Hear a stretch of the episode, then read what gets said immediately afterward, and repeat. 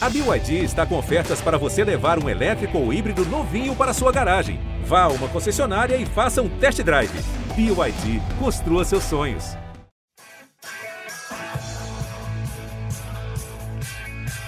Rolou para Cafu, para Raí, pro gol. E que gol! Partiu o Rogério, pé direito na bola, passou pela barreira. Bola, posição legal. Mineiro bateu, bateu, bateu. Gol!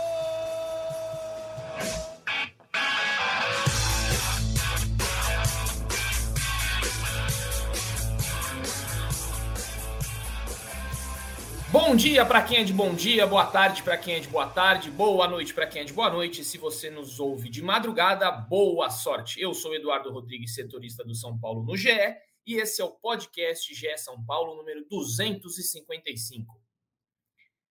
E o episódio que dá o pontapé inicial da temporada começou o torcedor São Paulino. Não sei se para você isso é bom ou ruim, é o que nós vamos debater aqui hoje. Muita análise, muita informação de jogadores que podem vir. Vamos falar do jogo de ontem, né? No caso, domingo, que o São Paulo empatou em 0 a 0 com o Ituano. O primeiro jogo da temporada. A gente tem muita coisa para falar aqui, com toda certeza. Vamos ter muitas opiniões, muitas críticas, eu acho, algumas talvez, né? O pessoal já anda pegando no nosso pé nas redes sociais, mas é, é assim que funciona o São Paulo. A gente já está bastante tempo para saber que é dessa forma que funciona, precisa dos títulos. Eu já vou abrir aqui como de praxe, né? Com o torcedor o Caio Domingues, que está de contrato renovado com a gente, ele não vai embora tão cedo, porque o Caião já é da equipe, né? Já se encaixou, é aquele jogador que. Amém.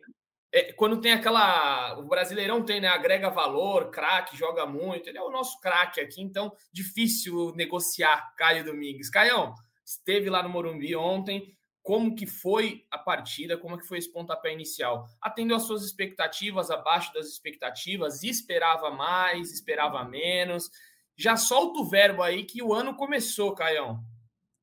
Bom, primeiro, bom dia, boa tarde, boa noite. Obrigado pelas palavras. Agora a questão é saber se eu sou um craque tipo David ou se eu sou um craque de verdade, né? Vamos, é, vamos ver o que vem por aí. Cara, é, eu tava com o mesmo sentimento das outras 45 mil pessoas que estavam no Morumbi.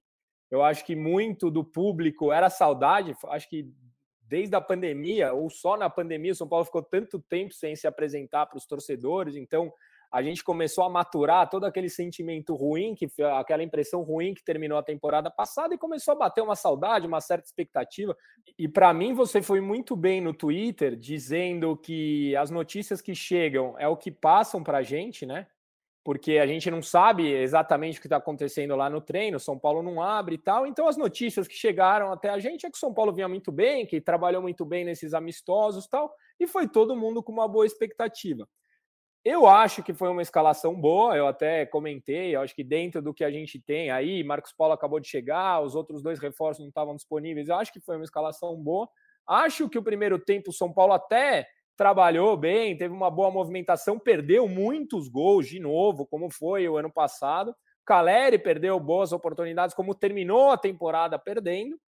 E um segundo tempo muito ruim do São Paulo. São Paulo não conseguiu fazer mais nada, é, na minha opinião a alteração do Juan ontem era inexplicável até a chegada do David hoje. Hoje eu consigo entender por que, que o Juan entrou. O Rogério mandou um recado para quem quisesse ouvir que ou trazia o David ou era com o Juan, que a gente ia ter que jogar ali pela, pela ponta. E acabou com a dinâmica do São Paulo. As estreias foram boas, gostei do, do Rato, principalmente, era o mais, o mais cornetado dos reforços. Para mim, mostrou uma movimentação, vinha buscar jogo. Gostei da partida do Rato. Tivemos um probleminha técnico ali com o Caio Domingues, né? A chuva cai muito forte em São Paulo neste momento que a gente grava, agora 3h15 da tarde. Você que está nos ouvindo agora vai lembrar que a segunda-feira, às 3h15, foi muita água que caiu em São Paulo. E eu vou passar então para José Edgar de Matos, que estava lá no Morumbi, acompanhou em loco essa estreia do São Paulo. E Zé, quero que você faça aí as análises, depois comente sobre as vaias, cara. Tiveram muitas vaias. Você achou justo essas vaias ou você concorda com o Ceni? São resquícios é, do ano passado, dos anos passados, não só ano passado, são anos passados, né? Você concorda com isso aí? Fala, Edu. Abraço para você, para o Caio, para o Felipe Ruiz e para São Pedro, que deve precisamos que colabore com o nosso podcast, né? Gravado nesta segunda-feira. Então, São Pedro, ficar o nosso carinho para não derrubar a internet do Caio para a gente conseguir gravar certinho aqui. Mas eu concordo com o Ceni que as vaias são resquícios de 2022 e eu acho que você ainda acrescenta, né? 2022, são resquícios de 2012. 2021, 2020, é 2019, 2018, Uma década. 2017, enfim. Só que eu concordo também que eu tenho uma visão que é, é injusto você vaiar o time logo no primeiro jogo da temporada e ainda mais sendo um novo São Paulo, né? Por que, que é um novo São Paulo? O Rogério consegue se aproximar minimamente do que ele queria, né? Tendo jogadores no um contra um ali, que foi, no caso o Pedrinho Wellington Rato, Pedrinho que Teve alguns bons momentos no primeiro tempo, mas teve uma atuação bem ruim. Foi uma estreia bem ruim do Pedrinho, principalmente pela segunda parte. O Rato, eu concordo com o Caio, acho que dos reforços foi quem mais procurou, quem mais brigou e quem mais levou perigo. Mas é, é um novo São Paulo. É um novo São Paulo que teve um mês de pré-temporada, mas só nos jogos e com esses novos reforços vão conseguir entrosamento e vão conseguir né, ter um desempenho um pouco melhor, né? Segundo o, o trabalho do Rogério Ceni. Mas ao mesmo tempo, Edu, a gente viu um velho São Paulo em campo, né? Apesar dessas novas peças, a gente viu um São Paulo repetindo alguns problemas do ano passado.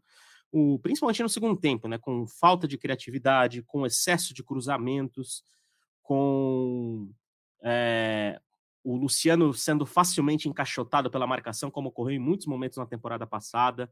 Então é um São Paulo que, apesar de novo, e que o Rogério Ceni quer que seja um novo São Paulo, é um São Paulo que repetiu velhos problemas, né? Então deixa uma imagem um pouco negativa depois da, dessa primeira rodada de Paulista. Mas, como, como eu disse, é muito cedo para fazer qualquer tipo de julgamento e é muito cedo para a torcida ter qualquer tipo de protesto, embora, obviamente, a gente compreenda, né? A gente que cobre o São Paulo no dia a dia, a gente compreende que, que a frustração do torcedor e da torcedora São Paulino é, é uma frustração grande diante de todo esse contexto que a gente trouxe.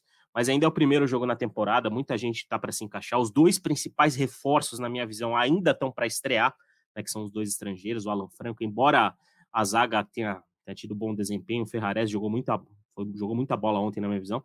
E, e o, principalmente o Mendes, que é um cara que pode melhorar essa situação do meio-campo, pode ajudar a ditar mais o ritmo, a melhorar a qualidade de passe e tornar o São Paulo um pouco mais criativo, né, partindo ali do campo de defesa. Então, é um, são muito cedo ainda para qualquer tipo de análise, para qualquer conclusão, mas é uma imagem ruim para o torcedor, porque com certeza o Caio e as 45 mil pessoas que estiveram no Morumbi acabaram se lembrando muito do São Paulo dos últimos anos, pelo que apresentou nessa primeira rodada contra o Ituano.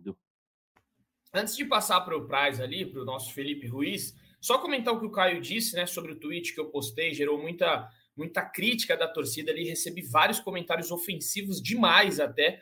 É, pass alguns passaram do ponto. O torcedor acho que não entendeu minha crítica ao certo ali. É que é, é, quando você trabalha aqui como repórter, chega para a gente é, de várias fontes que estão no clube, obviamente, que fulano de tal tá jogando muita bola, que o ciclano que foi contratado agora tá comendo a bola, tá voando e não sei o quê. E a realidade é completamente diferente quando a bola rola. Então, assim, sem treino aberto, não dá para a gente ficar caindo em, é, é, é, em, em discursos de, de, A ou B que fala que o jogador, nossa, tá fazendo isso, tá fazendo aquilo. É muito ruim para a gente, é, é, maléfico a gente não ter um, uma, um CT aberto. O Santos hoje abriu seu treino.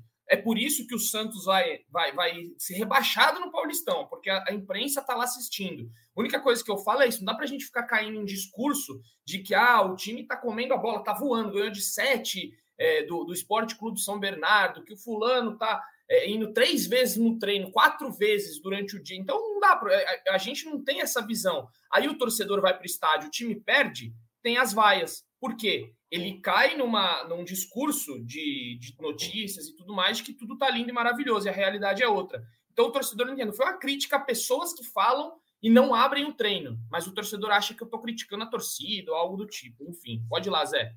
Não, é só, só para acrescentar o que você está falando, né? Você citou o, o Santos, né? Que acho que dos clubes é quem mais tem aberto treinamentos e que, que a imprensa pode assistir. Óbvio que dá para compreender, por exemplo, o treino tático véspera de jogo ali, ou dois dias antes do jogo o CN fechar, mas não justifica todo, todo esse fechamento nesse início da temporada, principalmente em relação aos jogos treinos, né? Porque A gente, por exemplo, o Santos transmitiu o jogo treino, a imprensa viu o jogo treino, Palmeiras, a imprensa não viu, mas viu, conseguiu assistir o jogo treino porque foi transmitido.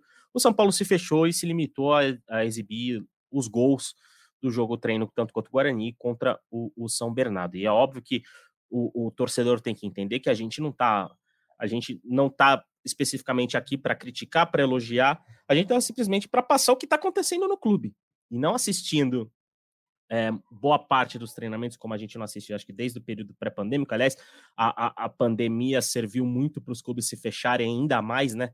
É, diante do, do, que a gente encontrava antes, lá para 2019 e, e, anteriormente. Mas é, é, é, isso que o torcedor tem que ficar atento a, a, esses discursos de treinamento. A gente ouve muita coisa, a gente escuta muita coisa. Eu ouço fontes diferentes do Edu, o Edu ouve fontes diferentes do, do Praz, o Praz ouve fontes parecidas com a minha ou parecidas com o Edu. A gente ouve bastante gente e muitas vezes não dá para alinhar o que está acontecendo no dia a dia sem a gente conseguir ver. Então o torcedor sempre desconfia com muitas análises de treino de que a gente, de que a imprensa não vê, porque pode ter um viés é um pouco carregado para cima, como a gente ouviu muito na pré-temporada. A gente, por exemplo, ouviu muito elogios ao Galopo, e o Galopo jogou o quê? 15 minutos ontem? Né? Teve poucas chances ali para jogar. A gente ouviu muito elogio ao Pedrinho, que não fez uma boa partida, porque, obviamente, o nível de competitividade é diferente. Então, é, a gente só vai poder ter conclusões em relação ao São Paulo, basicamente nos 90 minutos, quando o São Paulo estiver em campo, porque a gente não tem acesso. E, e em relação aos primeiros 90 minutos que a gente teve acesso do São Paulo na temporada, a mensagem foi muito negativa e o time, mesmo ainda começando uma nova trajetória, merece críticas, principalmente por um segundo tempo bem abaixo do esperado. É, eu concordo com vocês todos e eu, eu, eu acho que, tem que a gente tem que ponderar algumas coisas importantes aqui. Eu, por exemplo, eu não vaiei. Eu acho cedo para vaiar, mas eu concordo com quem vaiou. Eu também estou de saco cheio de muitas coisas no São Paulo.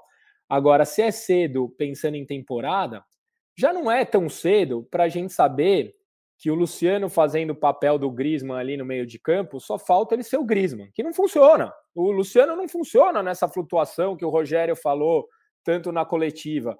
É, não é cedo para falar que o São Paulo é um time que não chuta no gol. Faz um ano que a gente bate nessa tecla aqui que o São Paulo não é um time que ele chuta no gol. E a gente deu dois chutes e um deles foi com o Rato que acabou de chegar. E ele foi assim nos dois, três primeiros minutos. Depois alguém avisou: ó, aqui ninguém chuta no gol, hein? Não vem aqui atrapalhar nosso esquema. E ele parou também. Então, é, é, não é cedo para a gente falar que o São Paulo é um time que vive à base de chuveirinhos, porque o Rogério já está no comando, sei lá quanto tempo, acho que é 18 meses no São Paulo. Então, assim, se é cedo para a gente julgar os reforços, para falar que o Pedrinho é bom, ruim, se o rato funciona ou não funciona, isso realmente é cedo. É cedo para a gente falar que o esquema 4-2-3-1 ou 4-2-4, seja lá como cada um lê de um jeito, funciona ou não funciona, é cedo.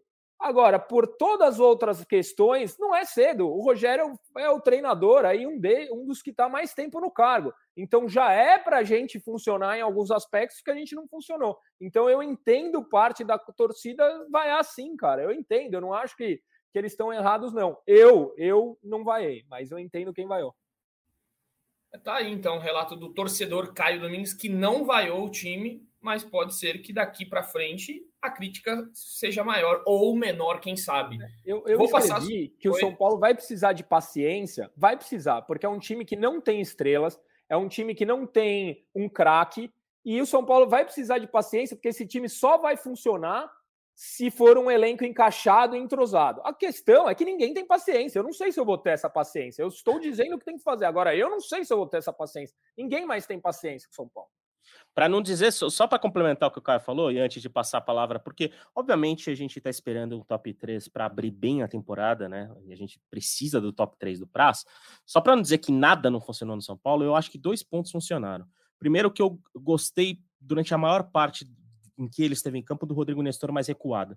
O, então, o, o Caio até relembrou a primeira finalização ali do Wellington Rato. Aquela primeira finalização só sai porque o Rodrigo Nestor dá uma baita invertida de bola e acha o Wellington Rato num contra um, e o Wellington Rato leva melhor e finaliza, não finalizou tão bem, mas ali o São Paulo levou perigo logo, logo no início.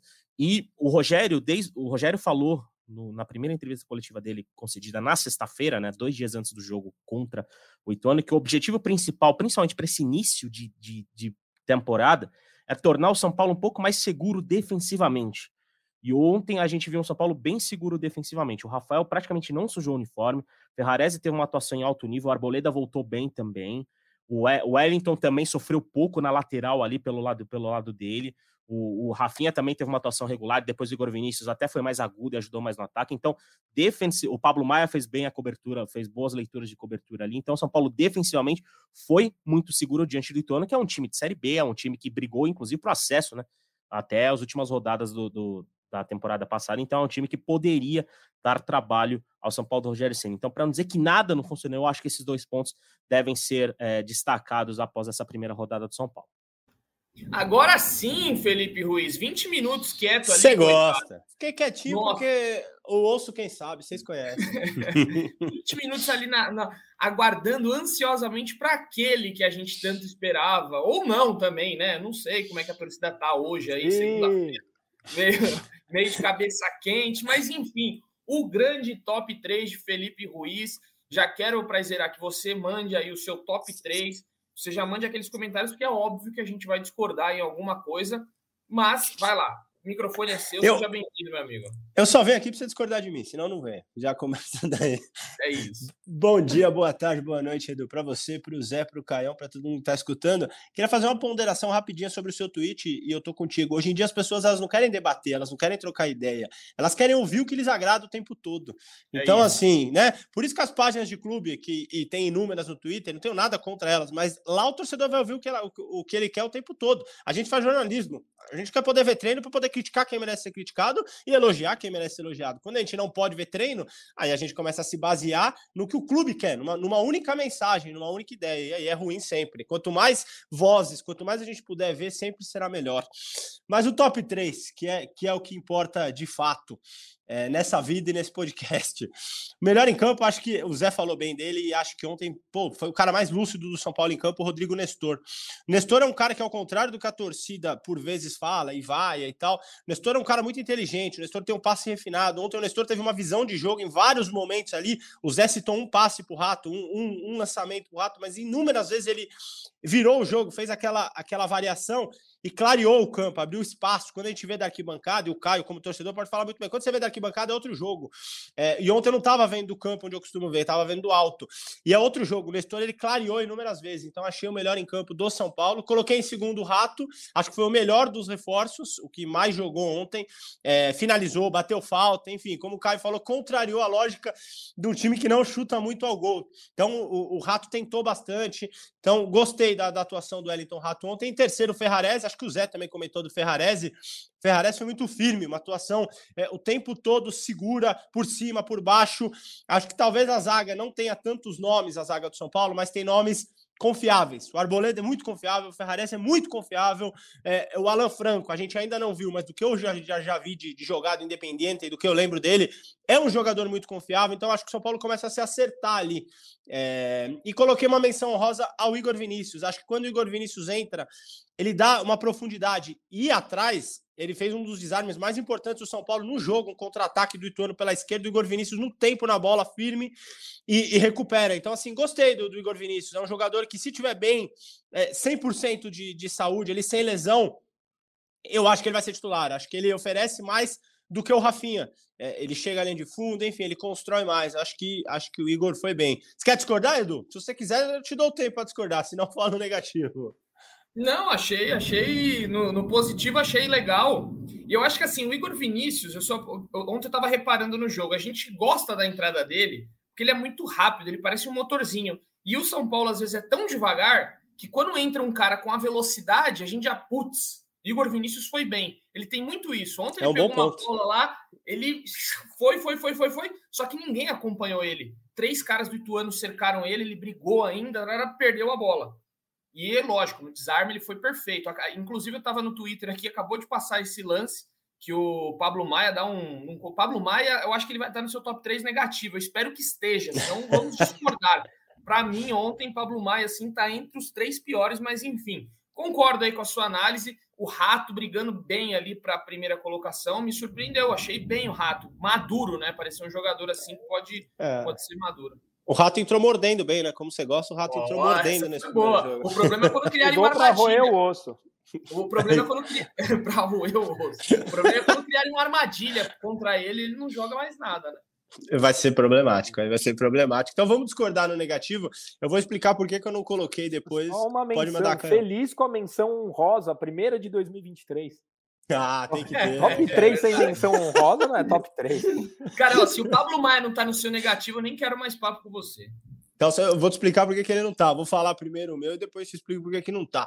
Coloquei pior o Pedrinho, e muito pelo segundo tempo, cara. O Pedrinho teve uma das atuações mais estoantes que eu já vi de um jogador de São Paulo no segundo tempo. É impressionante como ele errou tudo, assim, e lances meio grotescos, assim. O primeiro tempo do Pedrinho não é tão ruim, inclusive. Ele acha um bom passe ali. Acho que pro Caleri chutar travado, uma bola que ele clareia, que ele vem por dentro, é, na direita, já quando o Rogério tinha invertido, né? O Pedrinho começa atuando pela esquerda, joga 20 minutos ali com a perna invertida, depois o Rogério coloca pela direita para jogar, tentar atacar mais, ter mais profundidade, conseguir que ele chegasse à linha de fundo.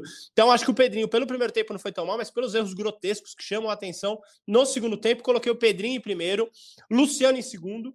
E aí eu acho que o Luciano tem uma questão, e a, alguém falou também sobre a flutuação dele. Acho que foi o Caio, que falou que o Luciano não sabe jogar assim tão bem. O melhor momento do Luciano é quando? É quando é com o Diniz. Ele não é um camisa 10, ele é, é, é, um segundo atacante e que constrói muito da direita para a esquerda. Se a gente lembrar o tanto de vezes com o Diniz, que ele tabela, que ele faz um dois com o Brenner, mas vindo da direita para a esquerda, jogando com a perna invertida. Eu, particularmente, gosto de ponta que joga com a perna invertida. E eu acho que o melhor momento do Luciano é assim: de segundo atacante, flutuando sim, mas não de meia, como ontem, por exemplo, ele entrou para jogar com, com, o Rogério. Então, acho que o Luciano foi muito mal. Ele deu uma inversão uma hora que ele jogou a bola na bandeirinha de escanteio, assim. Um lance até também meio grotesco. Então, não gostei da atuação do Luciano e coloquei como terceiro o Caleri. O Caleri teve duas chances ontem que o Caleri não costuma perder. Uma delas de cabeça, que é o forte dele. É, acho que o Caleri, enfim, fez um 2022 espetacular. É foi o melhor jogador de São Paulo, destaque, é, é, sem dúvida nenhuma, da temporada. Mas eu acho que o Caleri, é, é, em jogos em que, como é que eu vou explicar? Em que a bola chega mesmo menos nele, em que o São Paulo não consegue tabelar tanto com ele, participar tanto com ele, quando ele tem a chance, ele não faz. É curioso isso. O Caleri ele faz muitos gols quando o São Paulo tá próximo dele, aproximação. E é óbvio, todo centroavante vai sofrer quando joga sozinho. O Caleri joga muito isolado em alguns jogos do São Paulo. E nesses jogos ele costuma perder gols, como perdeu ontem contra o Ituano.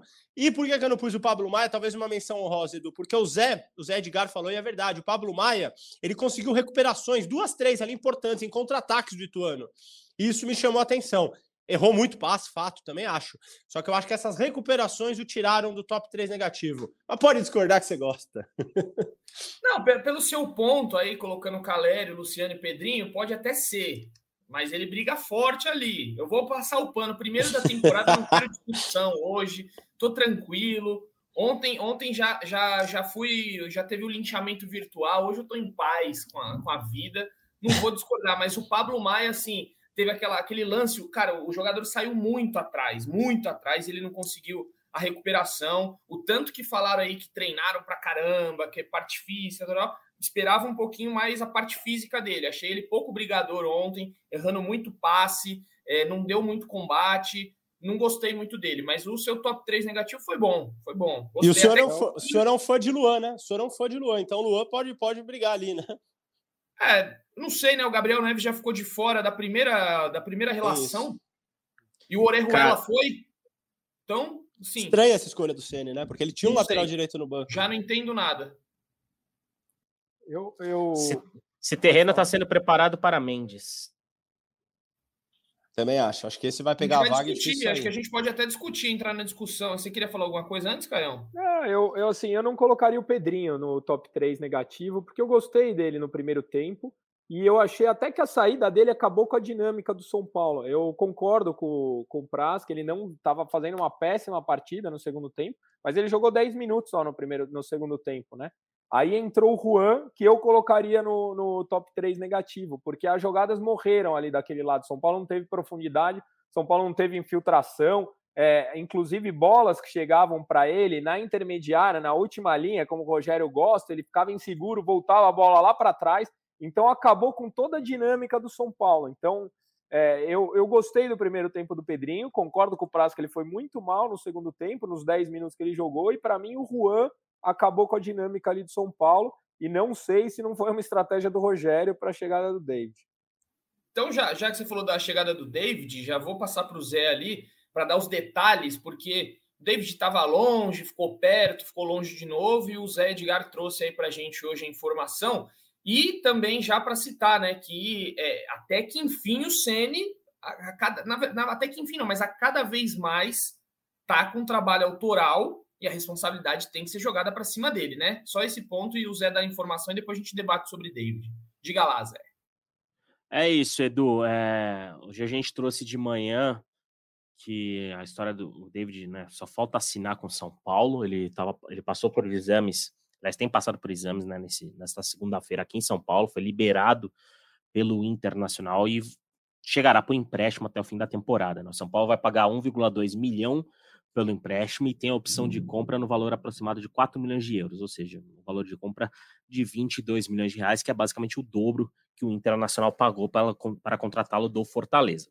O David é, é, um nome que o Rogério citou na última sexta-feira e chega como uma lacuna de elenco na análise do próprio treinador, né? Um jogador de, de, de principalmente de muita força, de velocidade, é um cara que pode atuar pela ponta e pode atuar com, até como uma alternativa ao Caleri, né, em eventuais jogos em que o argentino seja desfalque.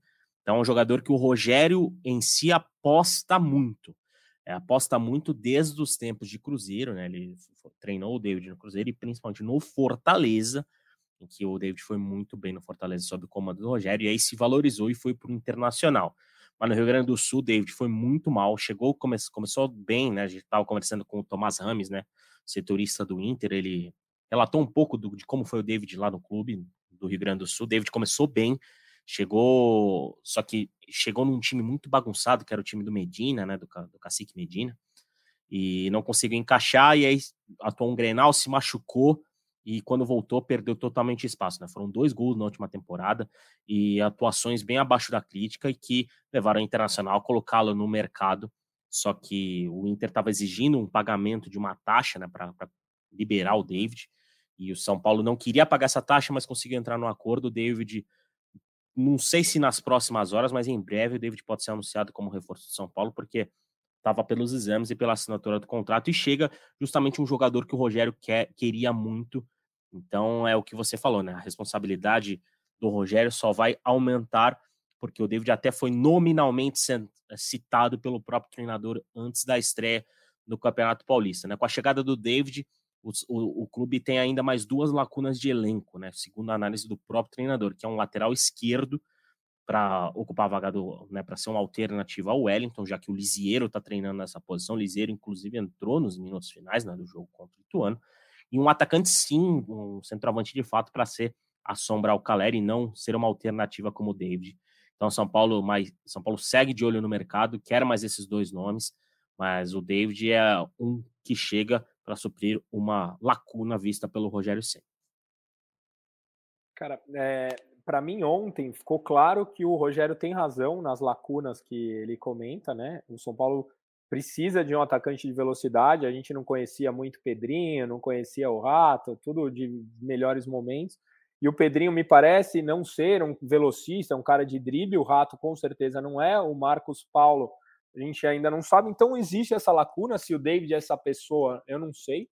Lateral esquerdo, o Wellington saiu machucado. Já está claro que a gente precisa. O que me impressiona um pouco é o Rogério pedir um reserva para o Caleri e não pedir um meio de campo. A gente vai continuar apostando no Luciano. Por que não o Luciano ser esse atacante, esse cara para disputar com o Caleri a posição e a gente trazer alguém de ofício para fazer essa camisa 10? É, ah, não tem no mercado. Não tem, cara, mas a gente não tem equipe de olheiro na América do Sul. Vasco está trazendo um monte de gente de fora, Cruzeiro trazendo um monte de gente de fora. Cara, é, ah, o limite de estrangeiro. Tá certo, a gente poderia ter pensado antes de trazer Orejuela tal. Me, me, me assusta um pouco a falta de criatividade do São Paulo, que não é de hoje, e a gente não olhar para essa posição. Só para colocar os dados aqui, eu passo para o Price comentar também, se ele quiser. O, o David foi muito mal no Internacional no ano passado, né? Foram 39 jogos, só dois gols marcados. A torcida do Inter não está sentindo saudade nenhuma pelo que a gente acompanha nas redes sociais. Muitos comentários né, de, dos colorados dizendo é, que São Paulo fez uma coisa, um, um negócio ruim, que os colorados estão muito felizes. Os cruzeirenses também, pelo que eu vi, não gostavam muito do, do David, né? Que passou lá em 2018, 2019 Em mais de quase 70 jogos, ele marcou quatro gols com a camisa do Cruzeiro. Em 70 jogos, quatro gols. Só que no Fortaleza, ele foi o David que o Ceni se encantou, né? Porque lá no Fortaleza ele fez 23 gols em 112 jogos. Então, assim, é um jogador em 112 jogos, fez também, não é aquela média, né? Não é aquela coisa maravilhosa. Números baixos, né? Números baixos. atacante. Em 112 jogos, ele fez 25, desculpa, 25 gols. Não é. O 25 gols fez o Caleri ano passado, né? Foi quanto mesmo, o Caleri? Terminou 27, com... né? Fez 27. 27? Então, Isso. uma temporada só. Ele precisou de duas para fazer menos que o Caleri. Ou seja, é. e aí, Brasileira? Você e, traria e, para o Eu não, não traria o David. Ele pode calar as nossas línguas todas aqui e, e muito bem com a camisa do São Paulo, mas eu não traria. É, eu acho que não, não é ele não tem as características é, é, principais para o São Paulo no momento, que para mim é a velocidade. São Paulo é um time lento, foi o ano passado e ainda é. Ontem, o segundo tempo do São Paulo, ficou com bola, tocou, tocou, tocou e não conseguia é, infiltrações, profundidade, enfim. eu acho que a velocidade tão pedida pelo Ceni não está no David. Ele pode até calar, gente. Ele já é um jogador, já está no auge ali, nos seus quase 30 anos, né? E nunca foi um velocista de fato. Ele é muito mais de força, enfim, de proteção de bola, ataca a linha de fundo. É, eu não traria o David, acho que é uma aposta, acho que não chega nem com status de titular, apesar que ele, como é, tem o pedido do Rogério Senna, isso pode dar um peso. E eu acho que o Senna construiu essa contratação ao longo das últimas semanas. Ele constrói quando ele não é perguntado sobre o David na coletiva, inclusive na minha pergunta, eu fiz uma pergunta que não tinha nada a ver com o David, no meio da pergunta ele fala: ah, como eu sei que vocês vão perguntar do David? Eu quero o David mesmo. Eu falo, aí ele fala: quero um jogador com as características do David. Se não for o David, pode ser o Lucas Moura. Se me trouxerem o Lucas Moura pelo salário do David, eu aceito. Então, assim, é, é, ele construiu essa contratação. Eu tô com o Caio, eu acho que a primeira alteração dele, eu até falei isso com o Zé ontem na, na zona mista do Morumbi. Eu falei assim, pô, Zé, pra mim, eu não entendi nada quando ele chamou o Juan. Pra mim, o Juan ontem era uma opção de banco que talvez nem entrasse e ele coloca o Juan aberto pela esquerda. Então, acho que ficou claro, até como protesto mesmo. Vocês não me dão um jogador aqui, eu vou pôr o Juan. Então, acho que ele construiu essa contratação. Acho que o Ceni tem um elenco é, em 2023 muito mais no perfil do que ele gosta. Ele foi pedindo jogadores, ele participou da montagem, ele, fez, ele fez reunião no Morumbi com a diretoria é, quando voltou das férias ali. No meio das férias, na verdade, ele fez uma reunião. Então, acho que ele tem que ser cobrado por isso. Eu acho que 2023 é um time mais com a cara do Ceni, sim, pelas contratações, pela montagem do elenco, e acho que ele vai ser cobrado ao longo da temporada por isso, inclusive na contratação do David. Já está sendo, né? Para mim, as vaias são mais para ele do que para o time. Ó, é um bom ponto. Não tinha pensado por esse lado, mas. E, e, aí, com o David, né? Muito se fala que o Pedrinho vai perder essa vaga. Aí vai ser aquela coisa, né? O Ceni. Enfim, eu tô tentando encaixar esse time. A gente tinha falado aí, o Zé até citou, ah, estão preparando o terreno para o Mendes.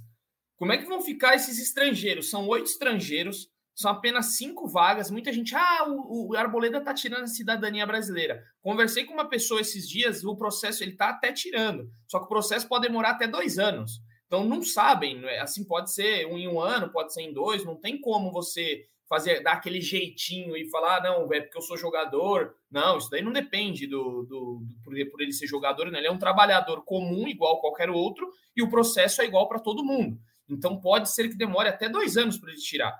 E aí vão ser cinco, cinco vagas para oito estrangeiros. Ontem a gente citou aqui o Gabriel Neves ficou fora, o, o Orejuela estava no banco de reservas, o Galopo estava no banco de reservas, e aí tem o Mendes ainda para entrar, o Alan Franco. Como é que vai fazer essa. Se encaixa aí? Porque aí vem o David, vai tirar o lugar do Pedrinho, que tem o Marcos Paulo, tem o Rato, tudo para a mesma posição. Tá meio estranho. O Luciano essa... dança, viu? Oi? Eu acho que o Luciano dança. Pelo que jogou ontem, né? Ontem foi o pior, assim, do, do meio de campo à frente de São Paulo, o Luciano, né? mais um, camisa 10, mais um camisa 10 no banco? É simbólico, é, hein? Eu Nicão, acho que ele Nicão vai com dois volantes e o Nestor vai fazer esse papel. Entra Mendes e Pablo Maia, alguma coisa assim, aí o Nestor vai mais para frente e os é. três atacantes. E, Caião, talvez um indício disso que você falou, o Mendes, na coletiva pra gente no CT é, da Barra Funda, falou que o Ceni tem pedido com que ele ataque mais. Ou seja, eu acho que o Ceni não vê o Mendes como o primeiro volante. O Ceni vê o Pablo Maia como titular dele, e aí, obviamente, ele arrumaria um lugar para o Mendes como segundo volante, e aí o Nestor brigaria com a vaga pelo, com o Luciano. E ontem o Nestor mostrou que começou a temporada melhor que o Luciano, né?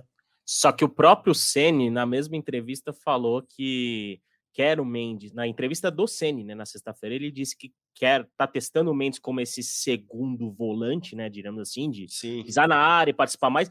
Mas o próprio Ceni falou: se não der certo, eu vou colocá-lo na posição que ele se sente mais confortável, porque o Mendes é um jogador de iniciação, é um jogador de, de proteção frente da zaga e de iniciar jogadas. O, o, no português, no, no popular, podemos dizer que o Mendes é um tradicional primeiro volante.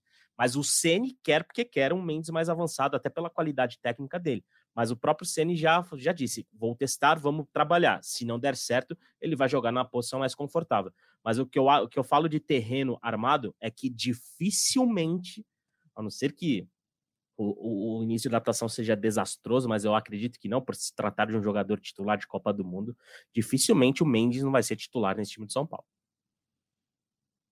E, e aí, alguns vão rodar, né?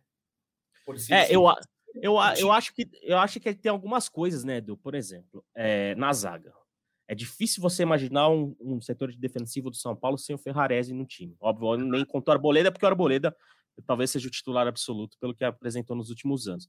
Mas eu acho muito difícil hoje, hoje, dia 16 de janeiro, é muito difícil que o Ferrarese fique depois de junho. Então, e aí conhecendo o Ceni, eu já penso que ele já vai tirar o Ferrarese logo para ficar com o Franco e Ex até o final da temporada. Conhecendo o Ceni, ele já sabe o Ferrarese. Ah, não vai ficar, então vai para o banco. Ele é assim. Exatamente. O, o Alan Franco, até pela forma que o São Paulo construiu o negócio, por ser uma, uma compra, Alan Franco chegou em definitivo com contrato até o fim de 2025 no São Paulo. Então, o Alan Franco já chega para ocupar essa lacuna do Ferrarese. A gente já fala de oito estrangeiros. O Ferrarese saindo no meio do ano já são sete. Orejuela com é, Rafinha e Igor Vinícius, difícil imaginar um futuro para o Orejuela no São Paulo. E aí já são seis para cinco vagas. Aí a conta fica um pouco mais tranquila para o Rogério Ceni. Prazeira, quer comentar?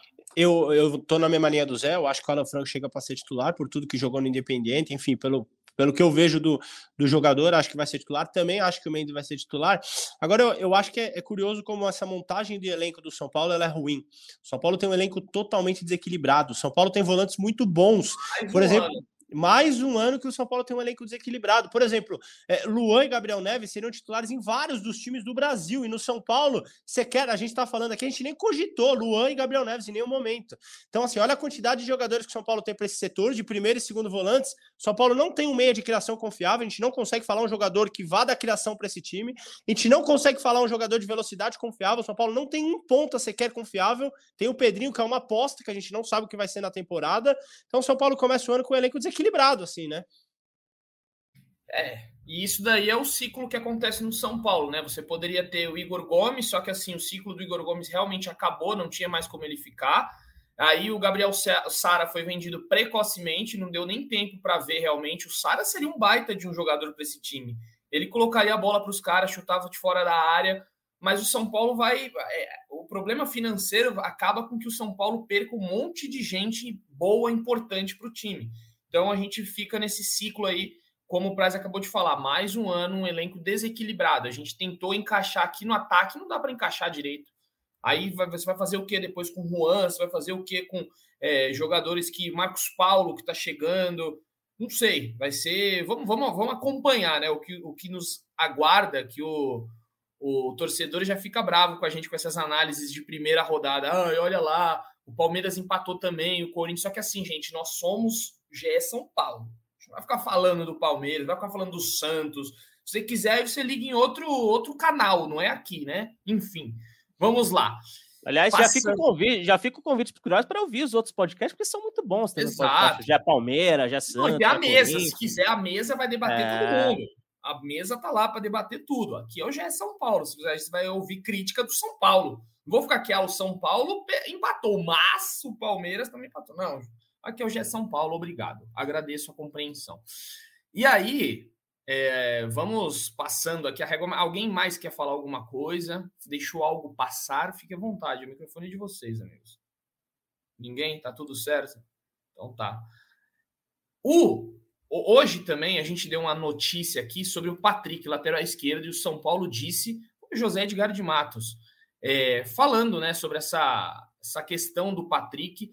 É, acham que precisa mesmo de um lateral esquerdo novo? Ontem o Wellington saiu meio machucado, não, acho que foi cãibra, né? Foi uma cãibra muito forte, mas já Não, fico. O, o, o Ceni falou que foi uma pancada no tornozelo. Ixi, olha lá. Vai ter que ir de Lisieiro, Caião. É. Não, e outra, né? Vai ter que ir de Lisieiro. A sequência do São Paulo. São Paulo tem a Ferroviária agora, que. um Ganhou bom de time 3 a 1. naquele- Ganhou de 3 a 1 Aí o São Paulo pega Palmeiras, Português e Corinthians. Então, assim, se o Wellington machucar agora, vai ter que ir com o Lisieiro, que a gente sabe dos problemas físicos que ele teve no próprio São Paulo, então ninguém contou, a gente viveu. Só nessa sequencinha de jogos, já sim, de cara na temporada. Aí cai naquilo, no ano passado, quando acabou a temporada, a gente debateu quem deveria ficar ou não. E eu lembro que, se eu não me engano, eu falei que o Reinaldo. Lembro, lembro não, falei que o Reinaldo que eu ficaria com o Reinaldo, porque é uma posição, é uma posição carente. Olha a dificuldade que o São Paulo tá tendo para arrumar um lateral direito. Tá mais de um mês, um lateral esquerdo, desculpa. Tá mais de um mês atrás de um lateral e não encontra. É difícil você encontrar laterais no Brasil. Ah, o Reinaldo tinha os problemas dele. É bem verdade. Só que assim, num elenco ali em que você vai fazer ajustes, você teria um lateral jovem, como o Wellington, que ataca e que também defende razoavelmente bem. Teria o Reinaldo, que para ataque é muito bom, poderia jogar com três zagueiros. Enfim, eu acho que o São Paulo deveria ter ficado com o Reinaldo. Ah, ele queria contrato de dois anos. Você acerta, você tenta diminuir o salário, enfim.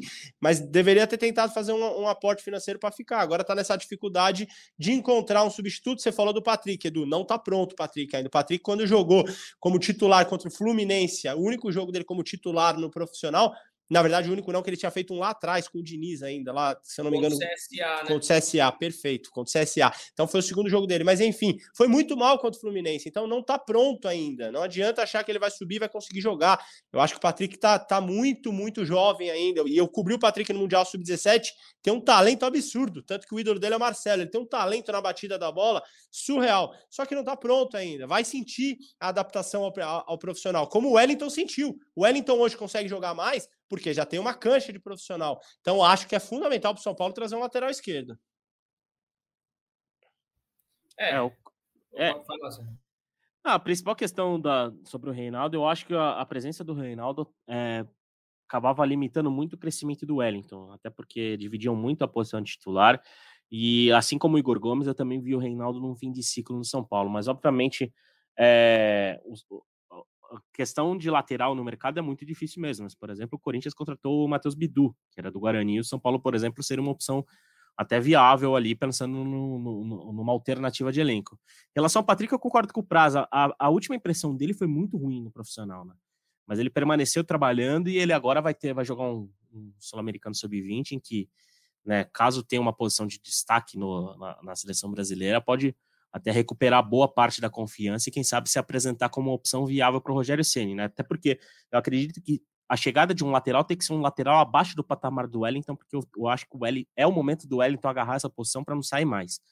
Óbvio que tem uma lacuna de elenco que precisa ter uma alternativa, mas o Patrick pode ser essa alternativa se comprovar o amadurecimento que ele mesmo acredita que tenha tido depois daquela atuação desastrosa contra o Fluminense. Mas eu acredito que o Reinaldo né, acabava bloqueando um pouco o crescimento do Wellington, porque o Wellington é, é, é, é um nome que a gente há muito tempo fala no podcast. Ah, o Wellington é um bom jogador, o Wellington vai evoluir, o Wellington vai evoluir. Agora é o momento que o Wellington tem que se colocar como titular de São Paulo, abraçar essa camisa 6, que agora a camisa 6 é dele mesmo, e não largar mais. Mas então o, o Patrick surge como uma opção barata por já ser de Cotia, mas vai ter que provar né, nesse início de temporada, voltando do Sul-Americano, que pode ser esse cara, e já que o Lisieiro né, tá, tá improvisado ali como, como substituto do Patrick. Do Patrick não, do Wellington. É isso, torcedor. A temporada começou. A gente vai estar aqui reportando tudo para vocês, trazendo notícias. O David, se for contratado, assinar, né? Já está praticamente tudo certo, como trouxe, trouxe José Edgar de Matos hoje. Só falta assinatura. E vou passar só a agenda aqui. O Caião já deu uma antecipada, mas os três próximos jogos do São Paulo, né? Vai ter a Ferroviária é, agora fora de casa, depois no dia 22, Palmeiras no Allianz, depois, dia 26 de janeiro, a Portuguesa, e depois de Portuguesa já é o Corinthians, ou seja, dois clássicos em quatro jogos. A agenda do São Paulo é, pra, é teste de fogo já. Vamos ver quem, quem pode quem pode ser titular, quem não pode, vai ter muita coisa para a gente ver. Tô acreditando aí que contra a Ferroviária o Ceni deu uma mescladinha, vamos ter novidades. Tô, tô bem, principalmente no gol, né? Eu acho que ele vai fazer aquele revezamento, já entra um Felipe Alves ali. Não sei, tô, tô, tô com esse sentimento. Talvez na lateral direita Igor Vinícius já comece titular, Pablo Maia já dê lugar a Luan ou, ou, Mai, ou Neves, Gabriel. Ele, como é que tá. Acho que vai ter muita mudança para o próximo jogo, viu? Vai, a tendência é que tenha mesmo, viu, Edu? Algumas. Imagino que o Rogério não faça uma modificação de time inteiro, como ele, por exemplo, fez muito na temporada passada, né? Um time pro, pro Paulistão e outro time para a Copa Sul-Americana, ali para a Copa do Brasil, mas é, algumas mudanças pontuais vão ter, com certeza, e pode abrir espaço, por exemplo, para, quem sabe, um primeiro jogo titular do Marcos Paulo, que teve alguns minutos, o Galopo, que chegou a jogar né, de titular na pré-temporada um, um jogo ou outro, então alguns nomes aí podem ter espaço e começar o jogo contra a Ferroviária, já que no fim de semana tem Palmeiras no primeiro clássico. Ele próprio, né, Zé? O próprio Ceni ontem, na coletiva, quando estávamos lá no Morumbi, ele confirmou, ele falou que vai fazer mudanças, que o clássico é muito próximo, o São Paulo joga na quinta-feira em Araraquara, com uma viagem um pouco mais longa, é chato chegar em Araraquara, distante da capital. Então tem essa viagem e já no domingo pega o Palmeiras. Então o Ceni confirmou na coletiva que vai fazer algumas mudanças no jogo contra a Ferroviária. Muito bom, então, para a gente finalizar aqui, falar da Copinha, né? O São Paulo eliminado para o América Mineiro saiu na frente, mas levou uma virada 3 a 1 e assim, com amplo domínio do América Mineiro, um baita de um time, viu? Vai dar trabalho aí esse América. Mas queria saber aí do Caio, do Praz e do Zé. Eu começar pelo Caião. Acompanhou a copinha aí com a Finco? Acha que tem alguém que pode subir ali, Caião? Ou a base tá, tá complicada? A base tá complicada, Edu, e não é pelo time da copinha. Se a gente olhar é, 2021 foi o primeiro ano sem títulos de Cutia em qualquer categoria. Muita gente nova, né? Muito abnegado hoje em dia cuidando de Cutia. Então, Cutia é para olhar com atenção, torcedor São Paulino. E para quem acompanha um pouco, eu acompanho um pouco, né? Tem muita gente que acompanha mesmo, mesmo. Eu sabia que esse é um time do São Paulo dos mais fracos dos últimos anos. Se eu fosse fazer uma aposta aí eu apostaria no Leandro, goleiro, apesar de ter dado uma atrapalhada ali no primeiro tempo. Não acho que ele falhou nos gols, não acho. Acho que ele uma saída de bola ou outra ali que ele se atrapalhou um pouco. Gostei do Boer ali, que entrou num outro jogo tal. Mas assim, é, eu não esperava muito desse time, mas não esperava um amplo domínio desse do América. O América foi muito melhor que o São Paulo, o que me deixou preocupado. Vamos uma quentinha, Edu? Ah, ela quentinha, né? Mas manda. Bidou. Bidou. Agora, 16 horas. David? Dois minutos. Não, Bidou. Alan Franco. Alan Franco, zagueiro que foi um dos temas desse podcast, né? Alan Franco teve o nome publicado no BID e tá liberado para fazer a estreia pelo São Paulo na quinta-feira contra a Ferroviária. Foi uma morninha essa daí, vai. Uma morninha. Morninha, morninha, morninha. Aquela pizza gelada do dia seguinte, vai, não, tá, é, não é tão quente, não é, é quentinha. Aqui tem um belo valor, viu? Mas que vale muito. Aquela pizza do dia seguinte, só quem já comeu ela com é muita fome sabe, sabe o que ela representa. Por isso que, eu, por isso, por isso que eu, eu, eu, dei uma bela ênfase em quentinha. É, lógico, tem que, é sempre bom. Agora, é, eu vou, vou passar aqui pro. É, vou, vou passar pro nosso querido Praz, porque é o seguinte: Mande. Aqui neste podcast, a gente fez, na verdade no GE, a gente fez a joia da base do São Paulo. E a gente fez aqui no GE o Pedrinho. Um dia, conversando com o Felipe Ruiz, ele falou assim: Olha, faz o Leandro. O Pedrinho não é tudo isso. Assim, depois da lesão, tá, tá, não faz, faz o Leandro. Eu falei: Ah, o Praz, os caras decidiram o Pedrinho, vamos de Pedrinho decepcionante. O Felipe Ruiz estava certo. Você viu, né, Edu? Galera, não escutou? Não, não escutou. Eu peço perdão aqui publicamente que a gente devia ter ouvido. Acho que foi a joia mais decepcionante de todos. A gente já fez o Wellington. A gente, eu lembro que eu já fiz, óbvio, né? Anthony, na época de 2019. Já fiz. Juan. Juan.